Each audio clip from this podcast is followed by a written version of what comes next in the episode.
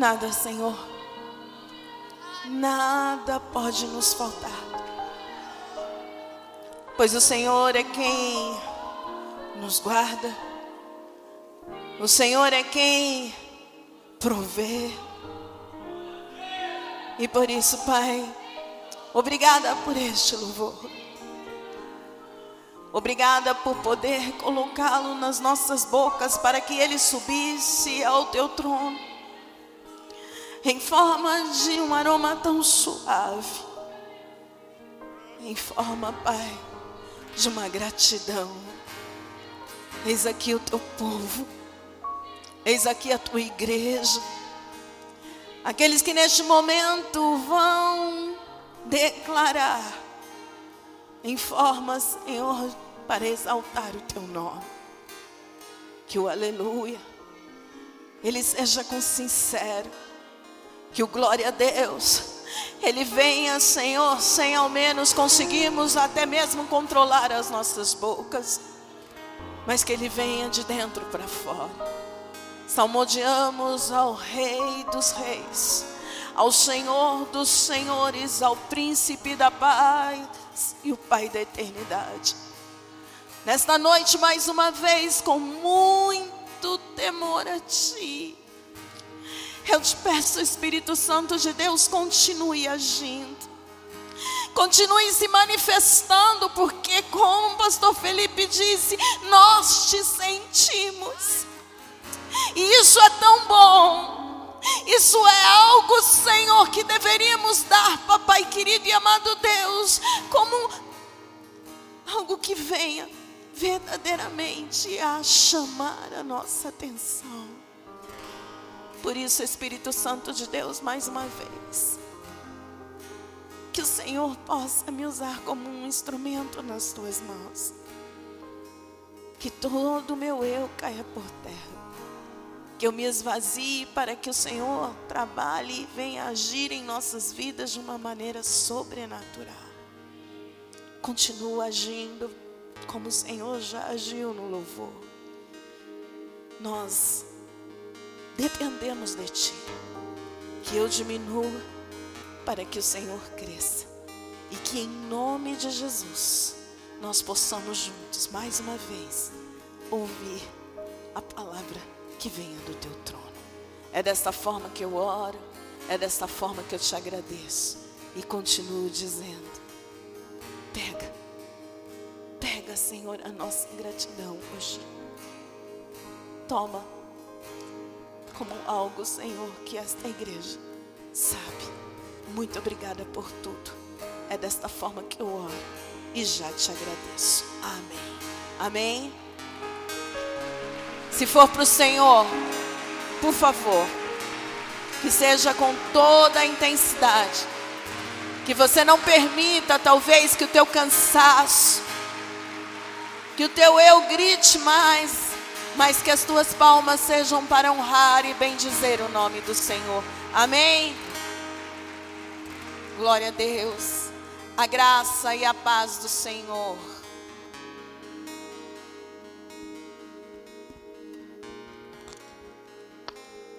Podem se sentar, por favor.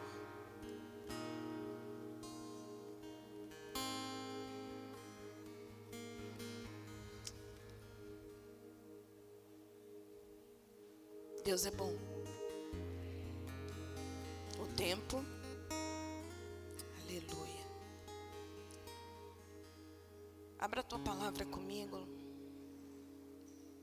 Em segundo a Reis. Prim, desculpa, primeiro a Reis. 18.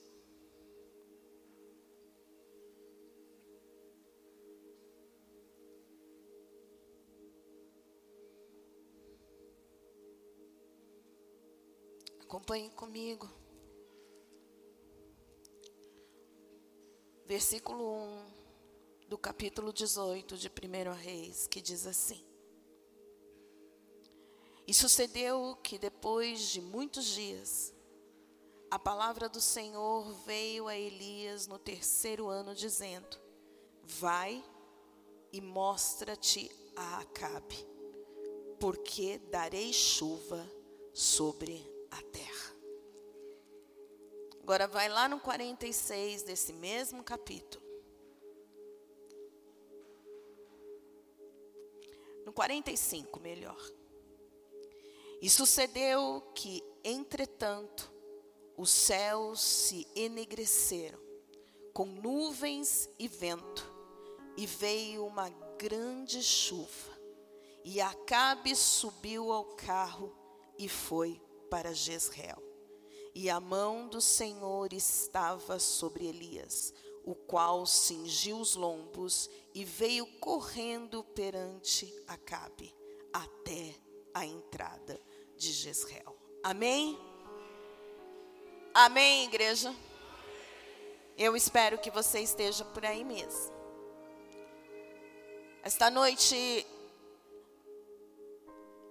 foi terça-feira. Eu ouvi algo e eu comecei a pensar um pouco.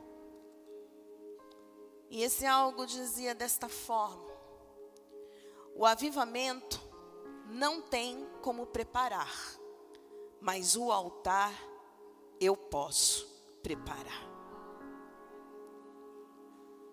Sabemos que tudo que vem e que nós esperamos que o Senhor faça, Ele não é nada que conseguimos manipular. Deus não pode ser manipulado. Amém? Mas nós entendemos que a nossa parte nós precisamos fazer. Entendemos que tudo aquilo que ele promete, ele cumpre. Eu iniciei lendo o que ele disse para Elias: Vai até Acabe e diga para ele que a chuva voltará. Lá no 45 e 46, a palavra conclui dizendo que aconteceu o que ele tinha prometido. Aí talvez agora vocês estejam aí pensando, dizendo, ela já começou e já terminou a palavra. Mas nós precisamos entender uma coisa. Nós precisamos entender que o Senhor, o que Ele deseja de nós como igreja, Talvez você tenha saído da tua casa na melhor intenção, entregar o seu melhor ao Senhor, fazer tudo o que nós aqui declaramos para que você o faça. Você agora entoou um louvor, um louvor que chegou, querido, porque de verdade os céus estão abertos. Mas nós precisamos entender que isso não pode ser somente um momento em nossas vidas. Nós precisamos entender que isso precisa ter constância, precisa ser constante. Ele precisa ter em minha vida o meu todo, todos os dias. E eu não vou te dizer que isso é fácil. Não vou te falar que todos os dias eu tomo esta atitude, sou falha e creio que muitos daqui estão balançando a cabeça comigo, dizendo como eu gostaria de fazer o que eu não fiz. Paulo mesmo dizia: o que eu não quero, o que eu quero eu não consigo fazer, mas o que eu não quero eu faço. E quantas vezes achamos que isso é somente algo que Paulo deixou, mas isso não acontece, eu quero te dizer, acontece. E por isso precisamos estar atentos, atentos a formatar dentro de nós como estamos. Como estamos cultuando ao Senhor, o que estamos fazendo dentro desta casa, o que estamos fazendo lá fora, o que estamos fazendo dentro da nossa própria casa. O louvor hoje entoou um louvor que eu amo. O que, que, eu, que, que eu posso fazer para chamar a tua atenção? Se é uma fragrância, eu vou te entregar. Mas será que estamos parando para pensar nisso? Porque eu quero falar aqui, talvez eu tenha pregado várias vezes sobre 1 Reis 18. E eu disse ao Senhor, de novo, Senhor, mas não consegui sair de 1 Reis 18, queridos. Porque não tem como nós mostrarmos aqui de uma outra forma. Um homem que conseguiu nos mostrar essa frase que eu acabei de falar para vocês. O avivamento, ele acontece e eu profetizo que ele vai acontecer neste lugar. Ou melhor dizendo, ele está acontecendo neste lugar. Eu, eu, eu, eu, volto tudo, porque aquilo que o Senhor tem feito no nosso meio, eu não posso dizer que vai, eu estou dizendo que está acontecendo. Mas o que o Espírito Santo coloca no meu coração todos os dias é que cada dia Ele quer mais. Nós não podemos parar, nós não podemos nos acostumar, nós precisamos querer chamar mais a atenção. E aí eu me lembrei que quantas coisas vão querer intervir, quantas coisas vão querer tirar a minha atenção, quantas coisas vão me levar a não conseguir fazer o que o Senhor está colocando no meu coração. Quantas vezes, e eu confesso a você que de madrugada eu acordo e digo: Senhor, o Senhor sabe que o dia foi o quê? Cansativo. Volto a dormir, na manhã eu acordo já pedindo perdão, porque eu lembro que eram três horas da manhã ou que eram quatro horas da manhã, não importa qual era o horário, mas Ele me chamou.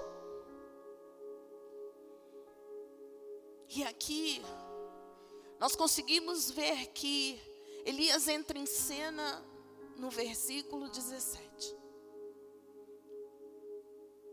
No capítulo 17, desculpa, onde ele vai de confronto a um rei. A um rei que de verdade estava nem aí para montar ou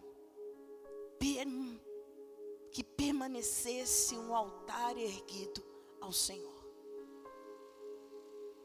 Um cara que, de verdade, ele estava preocupado com o poder.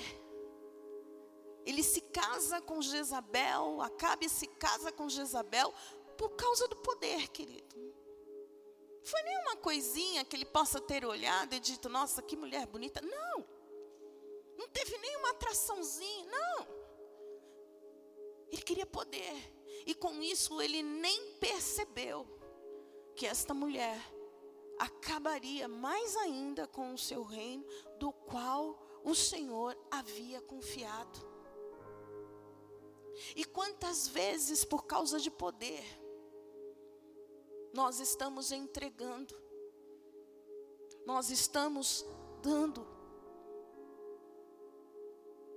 e colocando por terra a confiança que o Senhor colocou na minha e na tua vida. Quantas vezes, por causa de poder, eu estou fazendo a minha vontade e nem perguntando qual seria a vontade de Deus.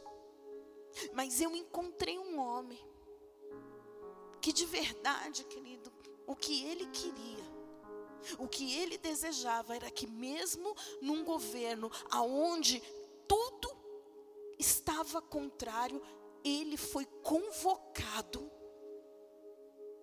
Elias foi convocado a confrontar. E eu quero te dizer que nos dias de hoje, como homens, mulheres de Deus, nós precisamos entender que nós somos convocados a confrontar o que o mundo está nos oferecendo. Eu não sei se você entendeu isso, mas é confronto dia após dia. Não pensa que você vai dormir hoje e amanhã, no estalar de dedos, você não vai ter que confrontar. Você vai ter que confrontar. Em algum momento, você vai ter que confrontar. Em algum instante você vai ter que dizer: não, não é desta maneira que o meu Deus gostaria que eu fizesse. Não sei se você já parou para pensar nisso. Mas agora eu estou parando aqui e falar, Senhor, se eu for escrever quantas vezes eu sou confrontada por dia, eu acho que a gente no final do ano teríamos um, alguns caderninhos, porque nós vamos ser muitas vezes, queridos, muitas, até mesmo nos pensamentos. Elias confronta Cabe, diz a ele que durante três anos e pouco, três anos e meio, não vai ter chuva. A seca chega. E ela chega por um erro seu, Acabe. Você levou o povo a pecar, Acabe. Depois dessa sua obediência, o Senhor diz para ele: a seca chegou, mas eu vou ser o teu sustento. A seca chegou, mas eu vou ser aquele que vai prover na tua vida. Porque a obediência, querido, ela vem gerando muitas coisas que o Senhor está programando na minha e na tua vida. O diabo é mentiroso quando diz para tudo tem um jeitinho, para a palavra de Deus não. Ou é sim ou é não. Ou eu fico do lado que eu sei que é certo, ou eu estou do lado que é totalmente errado. Mas a palavra diz que o corvo vinha e trazia alimento para Elias todos os dias.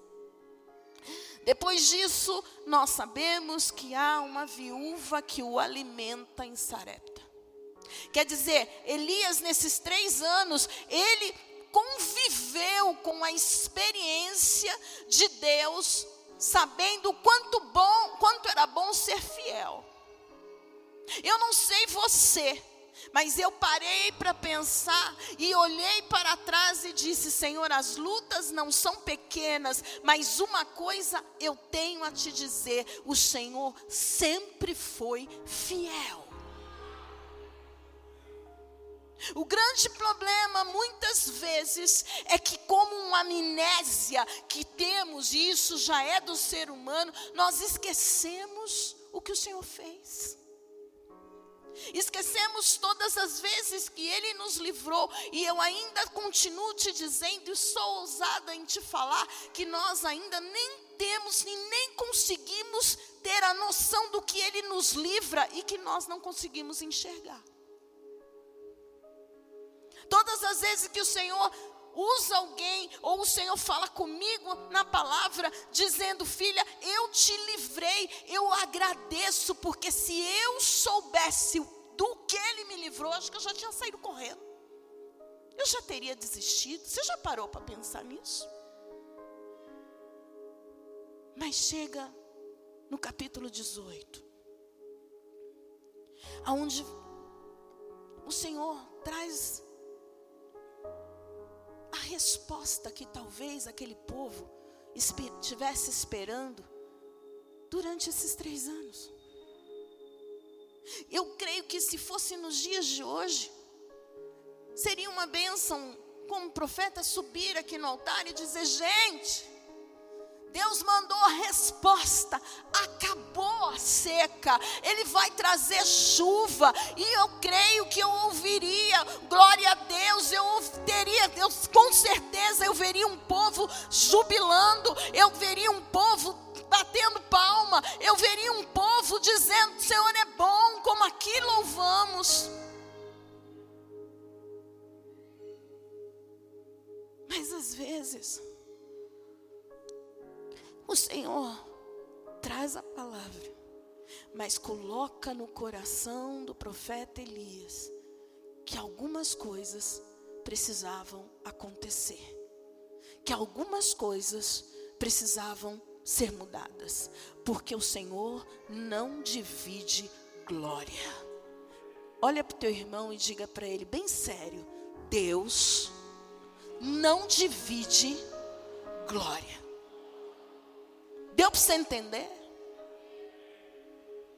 Existem algumas coisas que não estão acontecendo em nossas vidas, porque o Senhor não divide glória. E eu vou dizer uma coisa para você: ah, pastor, é duro isso, mas foi isso que ele falou comigo hoje à tarde. Eu não divido glória. Eu disse: aonde eu estou fazendo, Senhor divide. Aonde eu estou errando, porque eu não quero, Pai, que o Senhor pense que eu estou imaginando que eu estou dividindo, que o Senhor divide glória. Sabe por quê? Porque Elias, ele vai no confronto perante Acabe, dizendo: vai chover. Deus manda, a resposta cabe.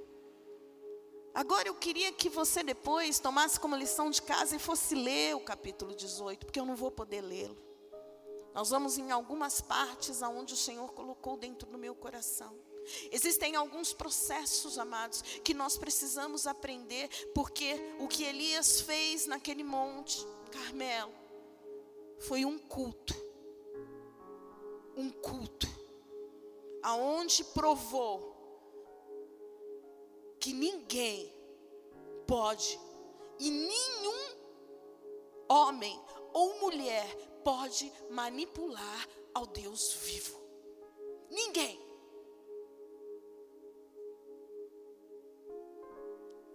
Elias já, com certeza, já sabia da boa história. Haviam 450 profetas de Baal comprados. E 400 profetas da deusa Azera. Comiam na mesa de Jezabel. Não é que elas estavam, eles estavam fora, eles comiam na mesa com Jezabel. Tudo aos olhos, debaixo dos olhos daquele que o Senhor colocou como confiança no cargo de rei. Acabe era conivente. E uma das alertas que o Senhor coloca no meu coração é que nós precisamos tomar muito cuidado para estarmos, não estarmos imaginando que nós estamos longe de sermos Acabe. Porque eu quero te dizer uma coisa, queridos. Se você for dentro desses versículos, você vai ver uma coisa. A grande preocupação de Acabe não era com o povo, era com ele mesmo. Leia comigo aqui. Volta um pouquinho, porque nós estávamos no 45 e 46, agora volta um pouquinho comigo. Lá no 3 diz assim: E Acabe chamou Badias, o mordomo. Mas esse mordomo tinha algo diferente, ele temia muito ao Senhor. Porque sucedeu que, destruindo Jezabel os profetas do Senhor, Obadias tomou cem profetas e de cinquenta em cinquenta os escondeu numa cova e o sustentou a pão e água. Quero dizer uma coisa para você: tinha um cara do lado dele que não foi influenciado por ele. Dá para você entender isso? Nós precisamos entender que não é porque eu estou de um lado de um Acabe, eu tenho que ser influenciado por Acabe. Eu posso influenciar Acabe, mas Acabe não pode me influenciar. Ah, mas eu sou santo e eu não vou estar de lado de Acabe. Querido, comece a lembrar de uma coisa: o teu Deus é muito maior. E não tem nada que nos contagie, não. Não vai te contaminar. Porque Obadias nos mostra isso. Ele escondeu 100 profetas. Colocou 50 e 50 e ia lá todos os dias, ó alimentava eles. Ali ele estava dizendo: ainda tem esperança. Ainda tem esperança, ainda tem esperança, e o que eu quero te dizer aqui, ainda tem esperança de Acabes caírem por terra, ainda tem esperança de Acabes se tornarem homens e mulheres de Deus. Se você acreditar nisso, não desista dos Acabes que estão do teu lado.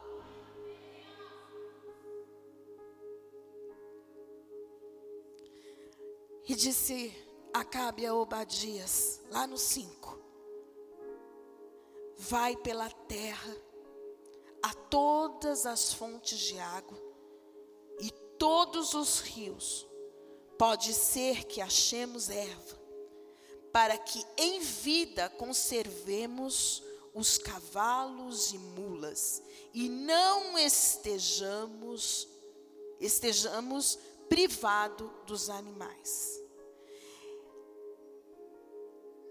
Ele estava olhando para ele mesmo.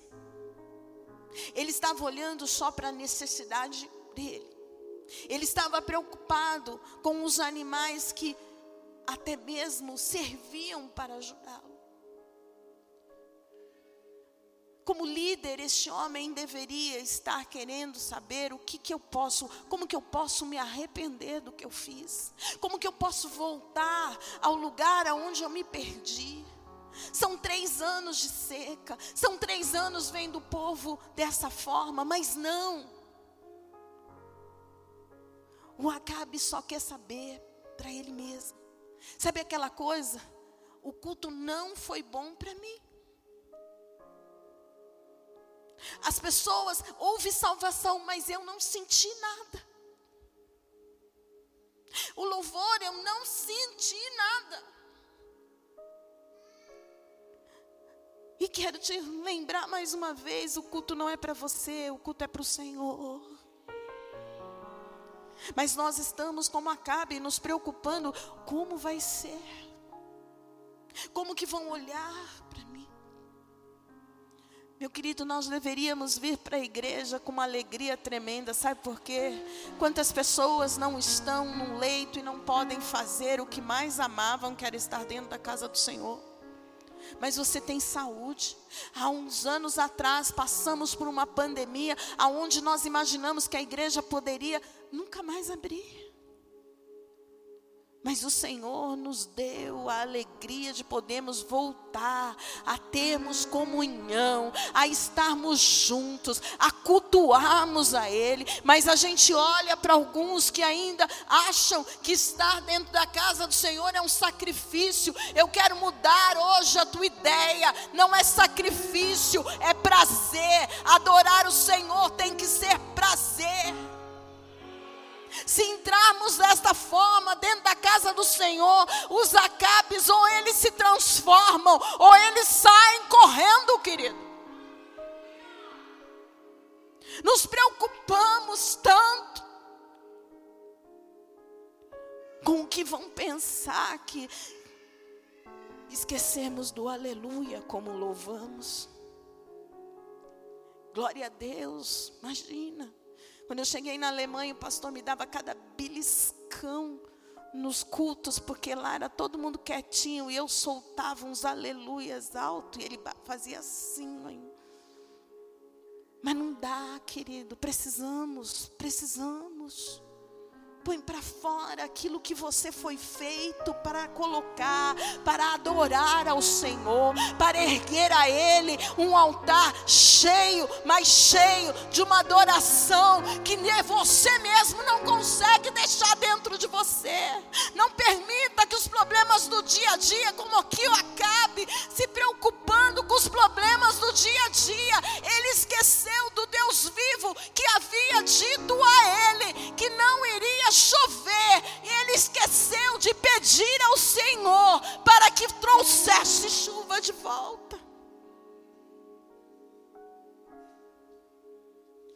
A palavra continua dizendo que assim eles fazem. Acabe vai para um lado, Obadias vai para o outro, atrás de alimento, de água para aqueles animais. Animais que serviriam Acabe. Ele não estava preocupado com a morte dos animais, estava preocupado com ele. E é por isso que muitas vezes as pessoas sobem para dar testemunho nesse púlpito. E aí você olha alguns achando que é tão normal. Mas só nós, como pastores, sabemos o quanto foi pago um preço para que tudo desse certo, para que tudo acontecesse. Ele é Deus, e Ele faz, e Ele cumpre. Ele cumpre, queridos. Mas, no meio do caminho, será que Elias, eu fiquei perguntando isso ao Senhor hoje, será que Elias não poderia ir direto para Cabe? Deus sabe de tudo. De vez o Senhor mandar Elias por um caminho, ele poderia ter mandado pelo outro, mas ele tinha que encontrar com quem? Com Obadias. E Obadias diz para ele, Elias, você é um homem, é um homem de Deus mesmo. É você, Elias. E quando ele manda o recado, ele diz, pelo amor de Deus. Agora nas palavras da pastora Merle, pelo amor de Deus, você não some. Porque se você sumir, ele vai me matar. E Elias disse: tão certo, como vive o Senhor, que eu chegarei até Ele. Ele faz uma promessa.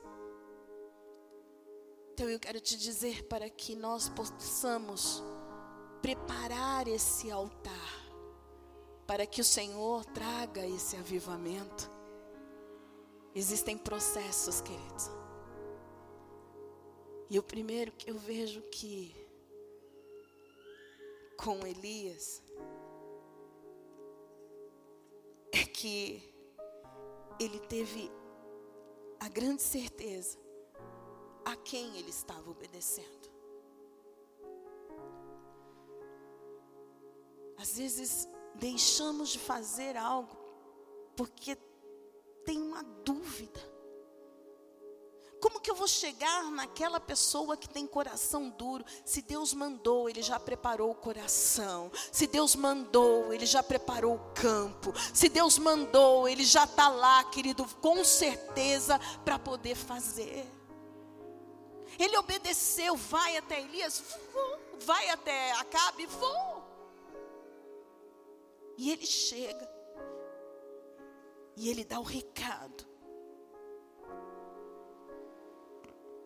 Mas não foi só o recado. Porque a segunda coisa que precisamos entender é que talvez quando você chegue, o inimigo também pode usar, e eu quero deixar muito claro com a liberdade que o Senhor consente, dessa pessoa te insultar. E você precisa ter um espírito inabalável. Sabe o que, que Davi pediu? Foi isso. Ninguém me põe em dúvida do que Deus está mandando eu fazer. Temos um povo hoje que tudo fica assim. Mas eu venho profetizar na Arena Transformados nesta noite que nós temos um espírito inabalável.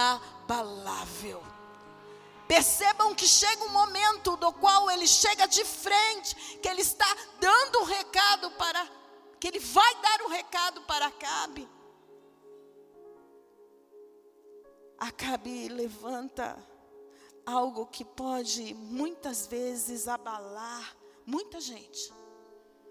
Lá no 17, sucedeu que vendo Acabe a Elias, disse-lhe: Acabe, és tu perturbador de Israel.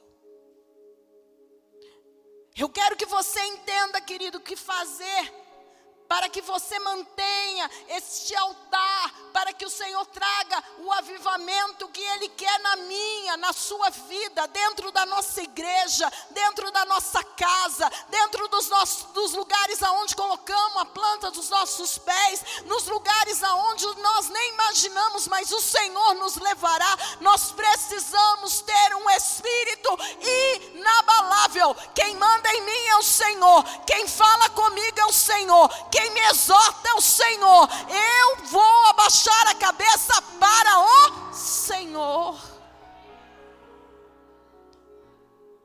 É um dos motivos porque Acabe, querido, essa, essa situação, essa coisa maligna que estava dentro deste homem, permitia com que ele trouxesse coisas ruins. Sabe aquela coisa quando você está totalmente dizendo, gente, eu entrei, eu estou fazendo os 40 dias, eu estou orando, eu estou propositando. Aí chega aquele acabe e fala para você: já aconteceu? Já moveu alguma coisa? Mas quem tem o Espírito inabalável vai dizer: Eu não sei se vão ser, se vai ser agora, se vai ser nos 40 dias, se vai ser no outro mês, se vai ser no próximo ano. A única coisa que eu sei é que se Deus prometeu, Ele vai cumprir. Acabe responde para ele: Eu sou perturbador, não. Quem faz tudo errado é você e a sua família. Eu estou aqui porque eu vim dar um recadinho para você. Nós estamos nesta terra, queridos, para poder transformar aquilo que nós achamos que Muitos colocam isso com uma soberba muito grande. Achamos que somos melhores do que os outros porque fomos adotados pelo Senhor. Ninguém é melhor do que ninguém, não. Só que nós precisamos entender que nós temos um recado, e esse recado é: Jesus está voltando. Seja para quem for, nós precisamos dar esse recado, seja para quem for que te confrontar, dizendo: você está louco. Não, não estou. Jesus está voltando, o tempo está acabando, a porta vai fechar, não tem para onde correr. O povo de Deus tem medo de falar do inferno. Você já reparou como que a gente conversa com as pessoas? A gente diz assim: olha, queridos, se você não aceitar o Senhor, talvez. Não. Só tem dois caminhos. A palavra em João diz o seguinte. Lá em João 14, o Senhor diz: Eu sou o caminho, a verdade e e a vida. Se não for por mim, ninguém chegará ao Pai. Não tem outro caminho. Não tem. E Elias estava dizendo: tira a culpa de mim. Porque quem foi perturbador foi você e a tua família. Espírito inabalável. Bata no teu peito e diga: Eu tenho um espírito inabalável. Amém?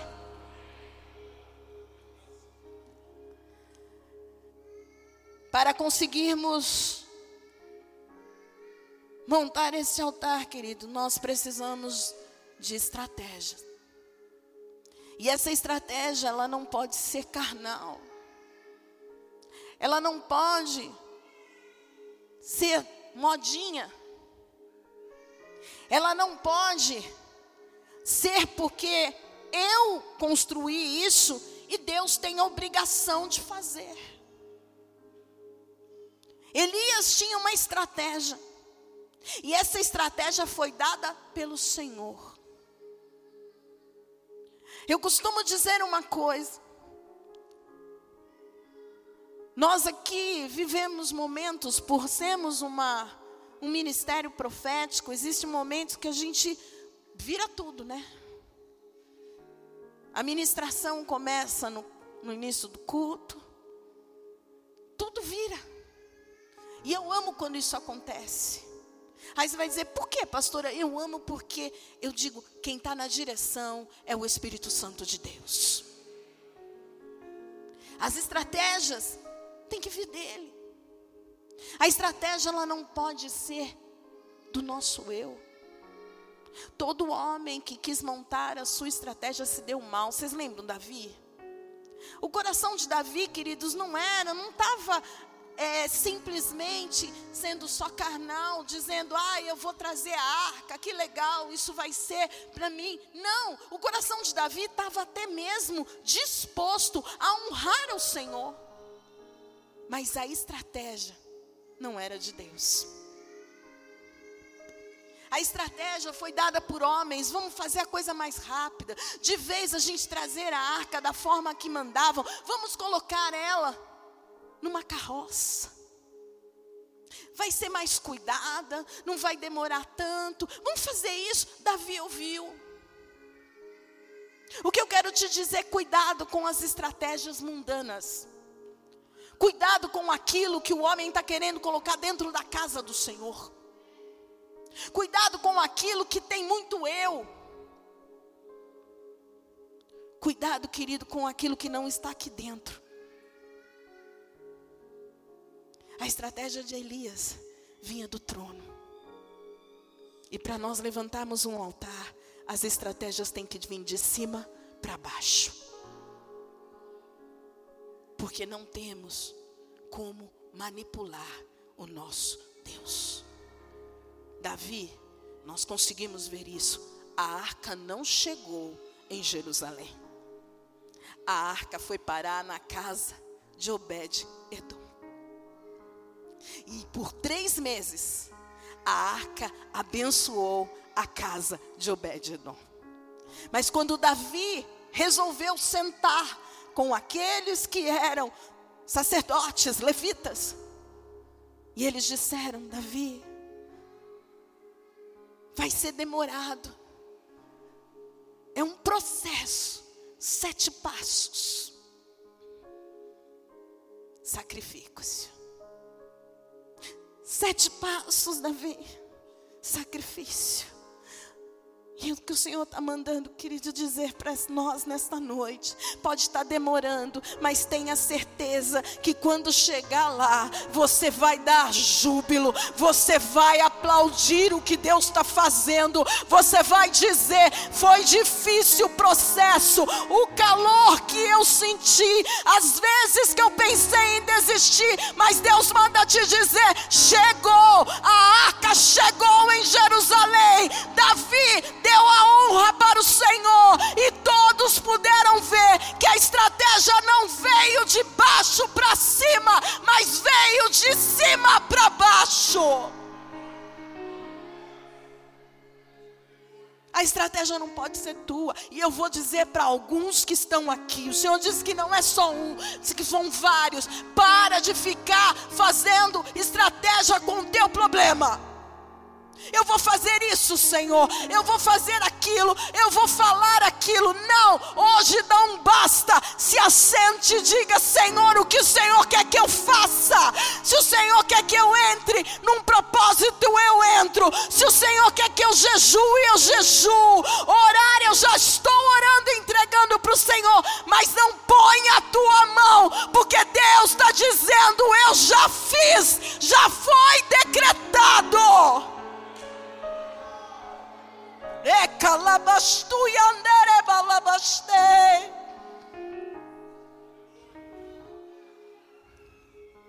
Já foi decretado.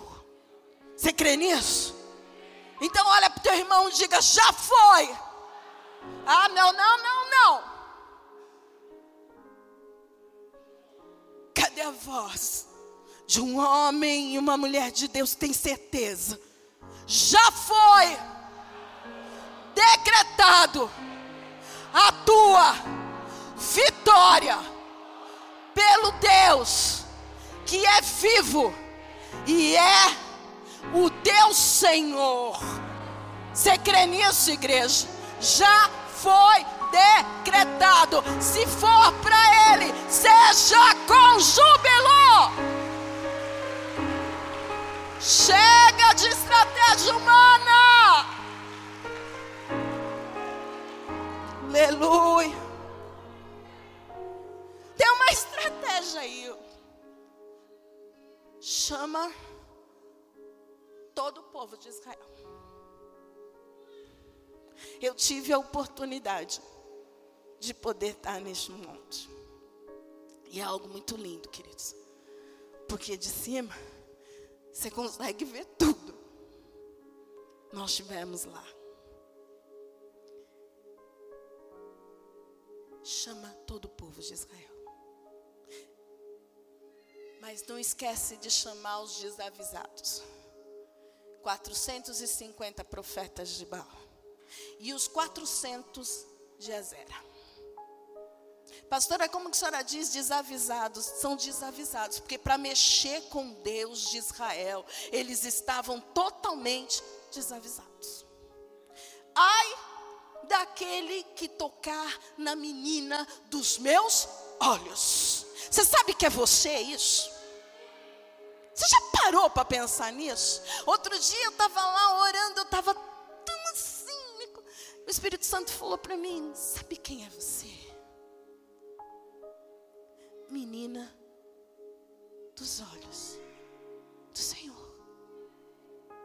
Menina dos meus olhos. Se aconchegue no Pai, queridos. Aí ele diz assim: todos vão para o monte.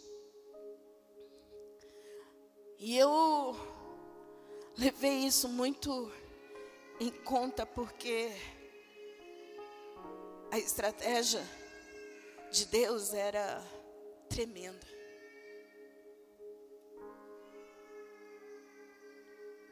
E o Senhor disse para mim, e continua fervendo aqui dentro, filha, existe o povo de Israel mas também existem os profetas de Baal. Eles ainda existem. E nós precisamos, como homens e mulheres de Deus, queridos, mostrar que Deus servimos. Porque o próximo processo foi algo que Elias disse aqui ao povo. Vai comigo lá no versículo 21. Então Elias se chegou a todo o povo e disse: Até quando cocheareis entre dois pensamentos? Se o Senhor é Deus, segue-o. E se é Baal, segue-o.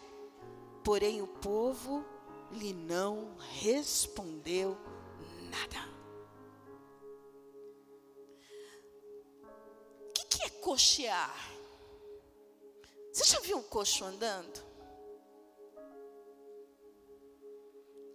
Uma hora é para cima, uma hora é para baixo, outra hora é para cima. Uma hora é para baixo, outra hora é para cima. E assim somos nós quando não acreditamos no que o Senhor pode fazer em nossas vidas. Um dia estamos lá em cima, Melhor dizendo, eu vou para a igreja, eu dou glória a Deus, aleluia. Olho para o meu irmão, falo tudo que o pastor manda. Mas sair daqui, eu estou para baixo.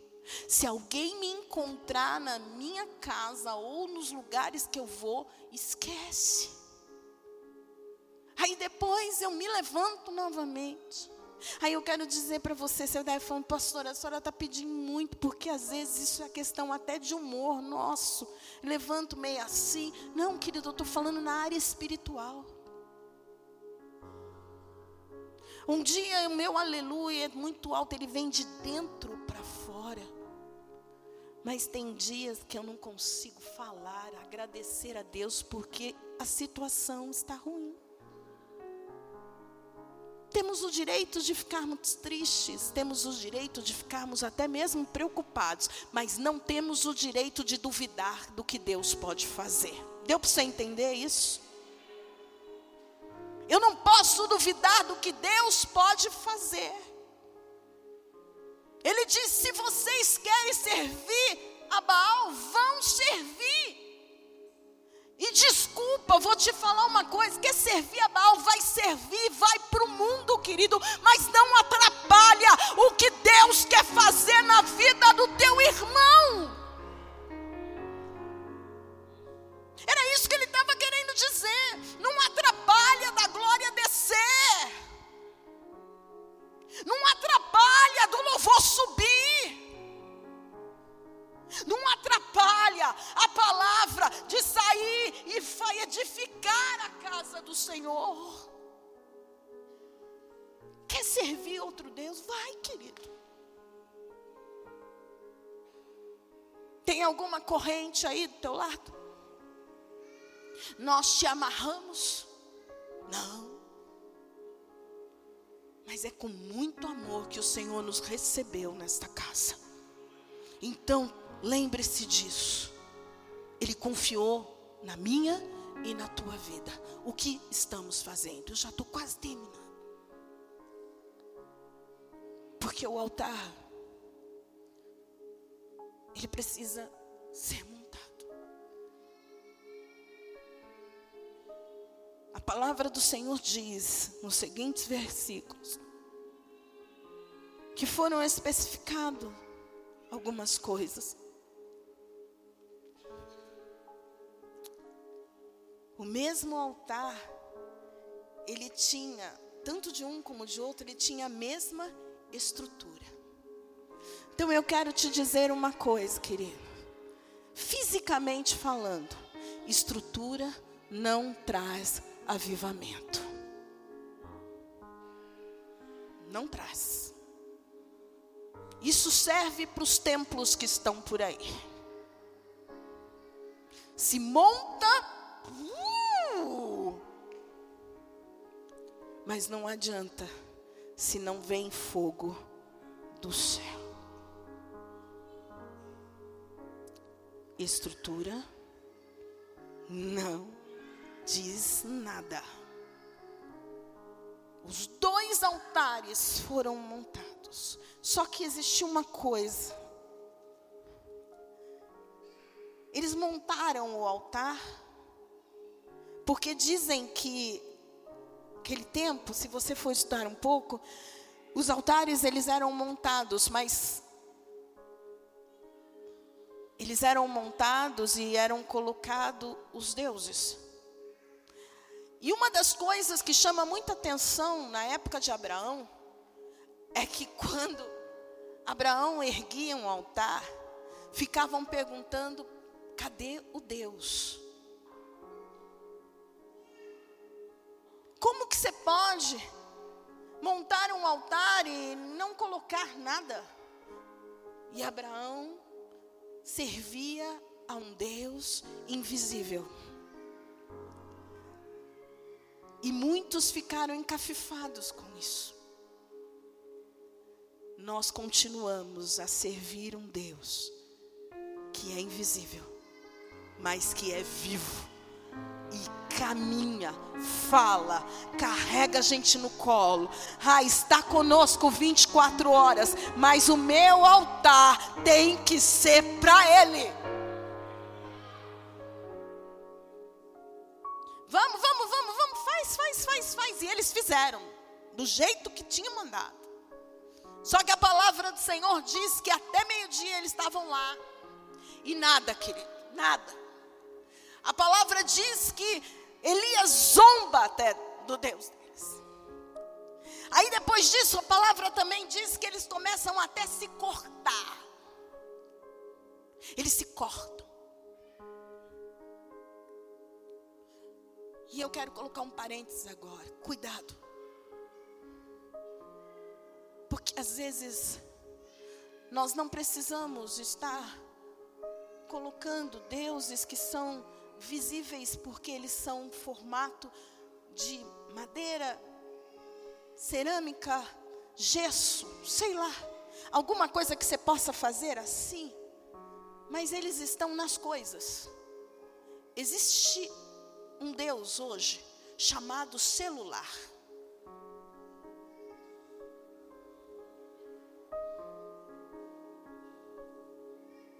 Desculpa, eu não ia falar, mas o Senhor queima no meu coração. Ele está tomando o tempo de muita gente. E toma, querido, porque eu não gosto de tela. Sério. Todos que sabem, estão comigo, sabem que o meu celular ele vai, ó, ele fica assim, principalmente quando eu tô com família. Colocou meus netos, esquece. Quero saber de celular. Aí todo mundo fala, mas pastora, a senhora não lê o que a gente manda. Eu leio, querido. E eu sei que se for algo muito urgente, vocês vão mandar para o pastor. Mas eu queria que você começasse a pensar que nessa telinha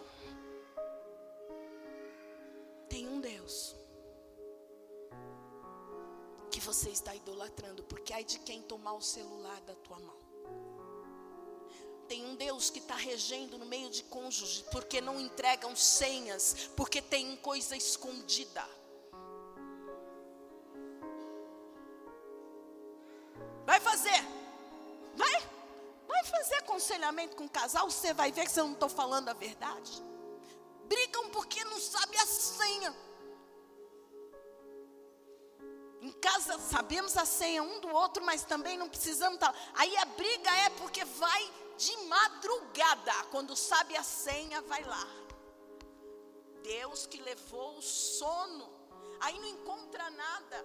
Ainda tem as manhas de chegar, pastora, está apagando, eu tenho certeza. Briga entre casal por causa do bendito. Redes sociais. Onde o crente precisa ter posicionamento. Mas ele está querendo mostrar que ele está dentro da igreja, mas ele ainda rege algo do mundo. Então é só uma dica, querido, porque nós não precisamos de ter uma estátua dentro da nossa casa, porque você tem a Apple, a Samsung, sei lá o que mais que seja, você está dando mais valor para ela e perdendo tempo nela do que com a sua própria família. Cuidado, porque não adianta você montar altar aqui na igreja e colocar o teu celular na ponta e esperar fogo do céu cair. Grupo de louvor, por favor.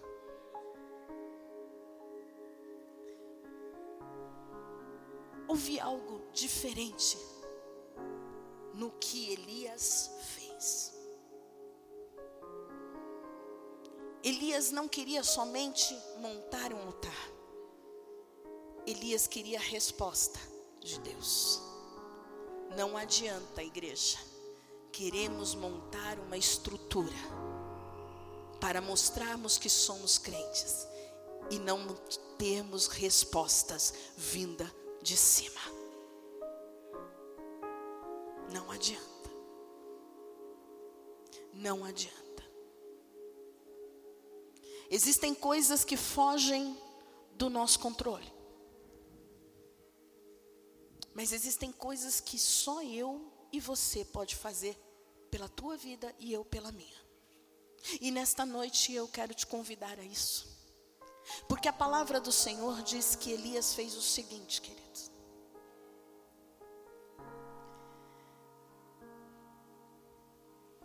Lá no 30 diz assim: Então Elias disse a todo o povo: Chegai-vos a mim. Deixa. Não olhem mais para eles. Eles estão clamando para pedir para que o Deus deles ressuscite, mas não vai ter ressurreição. Então agora olha para mim. Ele diz assim: E todo o povo se achegou se chegou a ele e reparou o altar do Senhor que estava o quê? Quebrado. Mas uma coisa é muito linda. Ele poderia ter usado o altar dos outros. Mas já lá desde o começo foram ditos que iriam ser montados dois não adianta, queridos. Como foi dito também no louvor hoje. Não adianta porque eu não posso ganhar nada sem pagar um alto preço. Não pensa que você vai conseguir. Muita gente está imaginando que quando, como mãe, como esposa, a trombeta tocar, vai todo mundo no calcanhar, vai subir, não vai. A palavra diz que cada um vai dar conta de si mesmo. Por isso, quando eu vejo a esposa falar, ah, ele não vai, eu também não vou, eu falo, ingênua. Ingênua está pensando que vai junto. Ou o marido falar, ela não quer ir, pastor. Aí, desculpa, querido, que a gente tem que dizer assim: quem é o sacerdote? Porque na minha casa, se eu dissesse eu não quero ir, ele ia falar, vai. Pensa com essa carinha, né, amor? Vai. Até hoje tem coisa que eu não quero fazer. Vai. Hoje eu falei assim para ele: vamos só andar, porque eu estou tão cansada. Corri ontem à noite, então hoje vamos só andar. Vai correr. Quase morrer. Fui. Quando acabou, eu falei: obrigada. Então, queridos, então vai nessa que você vai ter que entender isso. Você vai dar conta de si mesmo. E ele diz assim: o altar está quebrado. Mas eu vou restaurar. O que a igreja hoje não está fazendo é isso. Está dizendo, ah, está todo mundo fazendo. Ninguém quer mais nada com nada. Também vamos servir dessa forma. Não. A Arena Transformados vai servir de uma forma que o Senhor deseja. Se altar está quebrado, nós vamos avisar. E você não vai poder sair daqui dizendo que você está inocente do que está acontecendo. E Elias tornou, tomou doze pedras, conforme o número das tribos dos filhos de Jacó, ao qual veio a palavra do Senhor dizendo: Israel será o teu nome doze pedras. Era assim que era feito o altar. E com aquelas pedras edificou o altar em nome do Senhor. Depois fez um rego em redor do altar, segundo a largura de duas medidas de semente. Tudo isso, querido, era a estrutura dada do, do trono. Foi nada que planejou, não. Ele fez tudo direitinho. Então, então armou a lenha e dividiu o bezerro em pedaços e pôs sobre a lenha tudo aqui. E disse: Aqui entra o que eu quero te dizer. Para reconstruirmos altares, é necessário também sabermos que muitas vezes aquilo que está nos faltando que talvez seja a necessidade maior, nós vamos ter que entregar naquele altar. Porque percebam o que ele diz no 34, e disse: Enchei de água quatro cântaros e derramai-a sobre o holocausto e sobre a lenha. Me diz uma coisa, querido, já tinha caído a chuva? Eram três anos de seca. Água naquele tempo, era como se tivesse que tirar comida da boca do meu filho. E além de tudo, ele diz assim: encham o quê? Quatro cântaros. Quatro. Eu creio que nisso que ele falou já doeu o coração de alguém lá. Mas o que você veio fazer?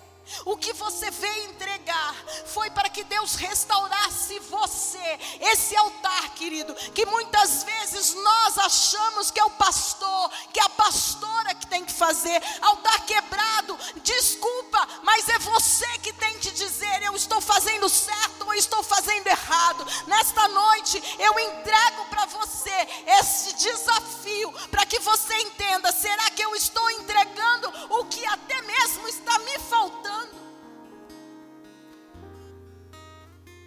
Porque a água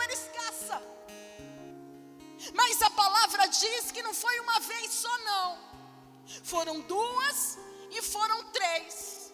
E a água fazia o quê? Secava. Isso era sinal do quê? Resposta. Resposta. Uma das coisas que falta hoje para que nós não presenciamos o avivamento é porque as pessoas, nós, como homens e mulheres de Deus, não queremos entregar o nosso melhor a Ele. Entregamos meio louvor, entregamos meia adoração, entregamos, porque o Senhor sabe, né, Senhor? Eu estou cansado hoje. O Senhor sabe, os meus problemas não têm sido fácil. O Senhor sabe disso, o Senhor sabe daquilo. Eu digo, basta, entregue o seu fala: Ah, mas o meu altar não está quebrado. Ai, o meu altar está todo inteiro. Se tiver quebrado, se tiver inteiro, eu te convido a se levantar nesta noite. Eu convido a você dizer: Senhor, chega, chega de eu não te obedecer, chega do meu espírito não ser inabalável, chega, Senhor, o poder, Senhor querido e amado, não colocar o Senhor para que eu possa me posicionar. Chega de estratégias mundanas na minha vida. Chega de até mesmo estar colocando deuses no teu lugar. Eu te convido, amado, porque foi isso que o Espírito Santo hoje ministrou o meu coração. Para que você saia daqui dizendo: Eu não quero mais ser um altar quebrado. Eu não quero mais viver achando que eu consigo enganar a mim mesmo. Você está fraudando a você mesmo. Estar na casa do Senhor, por estar, nós estamos achando que enganamos a nós mesmos. Mas hoje eu quero te pedir, por favor, saia daqui pensando como que está o teu altar.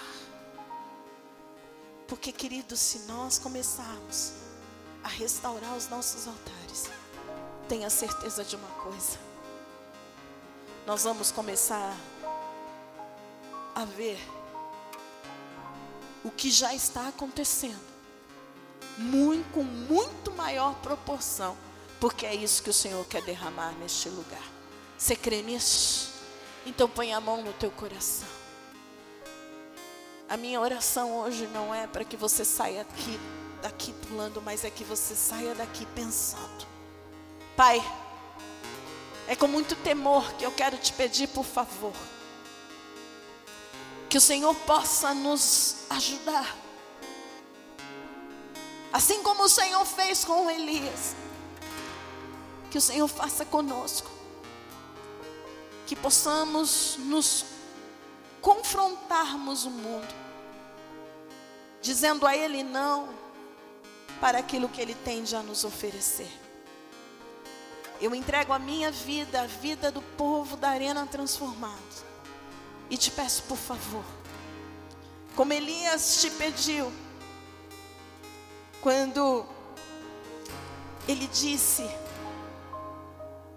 Por favor, ouve-me, para que todo este povo reconheça e saiba que há Deus em Israel. Nós queremos os nossos altares erguidos, não para sermos mais do que outros, mas para que todos saibam a que Deus pertencemos. A um Deus invisível, mas vivo Há um Deus que fala. Há um Deus que anda no nosso meio.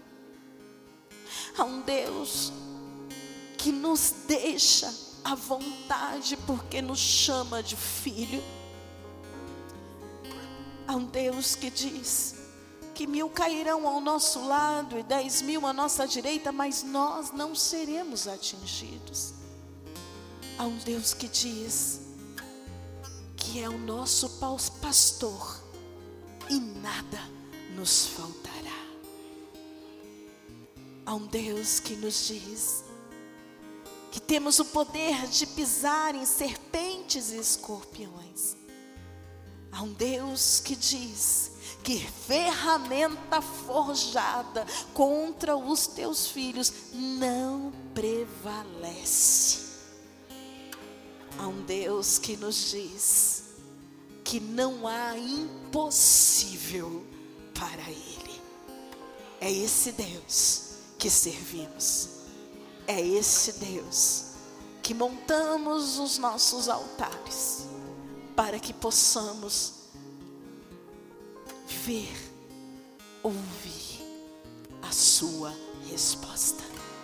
Eu declaro que, como arena transformados, nós iremos fazer a nossa parte.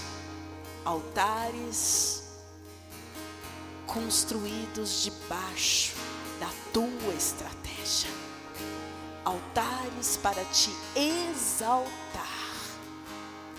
E nós veremos o fogo do céu caindo. Eu profetizo que o Senhor traga a cada dia mais o avivamento para dentro desta casa. É assim que eu oro, agradeço em nome de Jesus. Amém.